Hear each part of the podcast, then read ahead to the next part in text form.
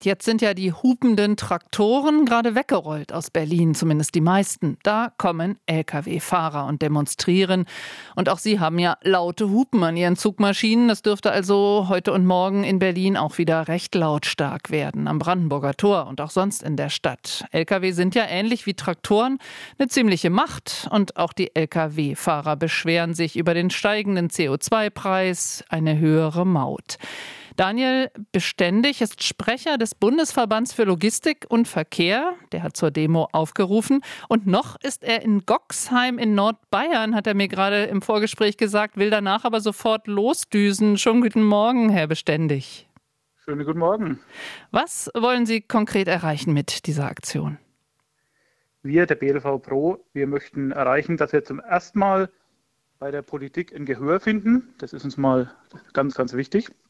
Und dann möchten wir erreichen, dass das Transportgewerbe mehr Wertschätzung erfährt, dass man uns hört, dass, wir, dass man unsere Forderungen auch mal ernst nimmt, weil wir als Transportgewerbe eines der wichtigsten Branchen sind in Deutschland oder auch in Europa. Wir reichen in jeden Wirtschaftszweig rein. Ohne den Lkw läuft einfach nichts. Wenn Sie sich heute mal was ich am Schreibtisch oder im Studio umschauen, alles, was dort steht, oder ein Großteil davon ist irgendwann mal mit dem LKW bewegt worden. Genau, und jetzt, wo die LKWs zum Teil wegen der Traktorproteste nicht durchkamen in Berlin, haben wir das auch in manchen Warenregalen gemerkt, klar. Aber wenn ich lese Ihren Forderungskatalog, fairer Wettbewerb, äh, Einführung eines Gewerbediesels, wo gerade die Bundesregierung den Agrardiesel, die Steuerbefreiung dafür, wo sie das langsam abschmilzt, ähm, glauben Sie da wirklich dran, dass man sie da hören wird, bei diesem Punkt zum Beispiel? Ob man uns da hören wird, weiß ich nicht. Ich hoffe es natürlich sehr, weil wir mittlerweile, was die Kosten betrifft, wirklich am Limit sind. Uns geht es auch nicht, dass wir irgendwas geschenkt haben wollen oder dass wir irgendwo was haben wollen, was nicht gerechtfertigt ist. Uns geht es einfach darum, dass wir auch zukünftig eine Möglichkeit haben, am Markt zu überleben. Und wir sind, was Kosten angeht, sind wir in Deutschland natürlich im Vergleich zu vielen äh, Mitbewerbern aus dem Ausland einfach weit, weit, äh, weit, weit weg. Ja. Allerdings gibt es ja oder sollte es auch gerade zum Beispiel für die Umrüstung, für klimafreundlichere Lkw, soll es ja auch Zuschüsse geben, falls das nochmal klappt mit dem Klimafonds, wo das eigentlich alles vermerkt ist. Sprich, gerade Nutzfahrzeuge leisten sehr viel oder bringen sehr viel Emissionen im Verkehr mit. Ein Drittel etwa aller Emissionen. Müssen Sie da nicht doch auch einen Beitrag leisten, gerade hier fürs Umsteuern? Wenn die Rahmenbedingungen dafür geschaffen sind, dann sind wir gern bereit, da auch einen Beitrag zu leisten. Wir haben auch die letzten Jahre, Jahrzehnte ist im Nutzfahrzeugbereich viel passiert. Ich kann mich erinnern in meiner Ausbildung als Kfz-Mechaniker damals noch, wenn man LKW angeworfen hat früh in der Werkstatt und hatte keinen Abgaslauch drauf, dann war die Werkstatt schwarz. Und mittlerweile äh, merkt man davon kaum noch was. Also da wurde in den letzten Jahren schon sehr viel gemacht. Wir sind auch bereit, in klimafreundliche Antriebe zu investieren. Das Ganze ging ja bei dem Thema ähm, Gas schon mal nach hinten los, was die Subventionen angeht. Und dann endlich, letztendlich auf den Gaspreis. Und aktuell fehlt uns in Deutschland einfach die Infrastruktur für das Thema Lkw. Wir müssen ja so ein Lkw, der verdient sein Geld, wenn er fährt. Wir haben keine Zeit, uns sechs, acht, zehn, zwölf Stunden an Ladesäulen zu stellen. Das ist einfach schlichtweg nicht machbar.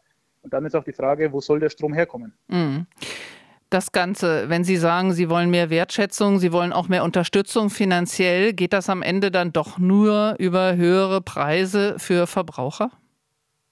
Das wird am Ende äh, so sein, wenn es keine Unterstützung gibt. Wir hatten jetzt zuletzt die Mauterhöhung um 83 Prozent.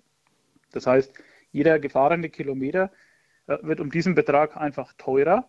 Und äh, klar, die Maut kann der Unternehmer nicht schlucken. Die wird weitergegeben an die Auftraggeber, die wiederum geben es weiter an die Endverbraucher. Das ist ganz klar. Und somit mhm. steigt einfach, steigen die Kosten dann im Nachhinein natürlich an, klar. Sie machen sich gleich auf den Weg. Wie lange dauert es eigentlich von Ihnen, von Goxheim bis zu uns?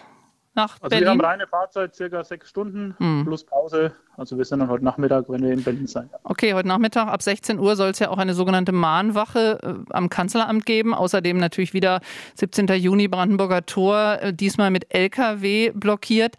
Was ist für Sie sozusagen Erfolg? Wenn Sie nach Hause fahren, wann sagen Sie, ja, wir haben was erreicht? Erfolg ist es für uns erst einmal, wie gesagt, wenn wir Gehör finden bei der Politik. Aber was heißt Gehör? Dass man sie empfängt oder was konkret? dass man uns empfängt, dass man uns auch Gespräche anbietet. Äh, uns geht es einfach darum, wir möchten nicht weiter ignoriert werden. Unsere Probleme sollen nicht weiter ignoriert werden. Es gab viele, äh, ja, viele Themen, viele Schreiben, die auch an die Bundesregierung gingen. Und letztendlich sind fast alle unbeantwortet geblieben. Und wir sehen da einfach, dass man uns nicht ernst nimmt. Und das wäre mal ein erster Schritt, wenn man mit uns spricht, wenn man auch die, die Expertise von vielen Unternehmern, von vielen Fahrern vor allem auch, einfach auch mal hört und nicht einfach über die Köpfe hinweg dort Entscheidungen trifft. Daniel Beständig sagt das vom Bundesverband für Logistik und Verkehr. Herr Beständig, gute Fahrt wünsche ich Ihnen. Vielen Dank. Dankeschön. Gehör fordern die Lkw-Fahrer mit einer Sternfahrt ab heute nach Berlin. Morgen um 12 soll es dann nochmal eine große Kundgebung am Brandenburger Tor geben. RBB 24 Inforadio vom Rundfunk Berlin-Brandenburg.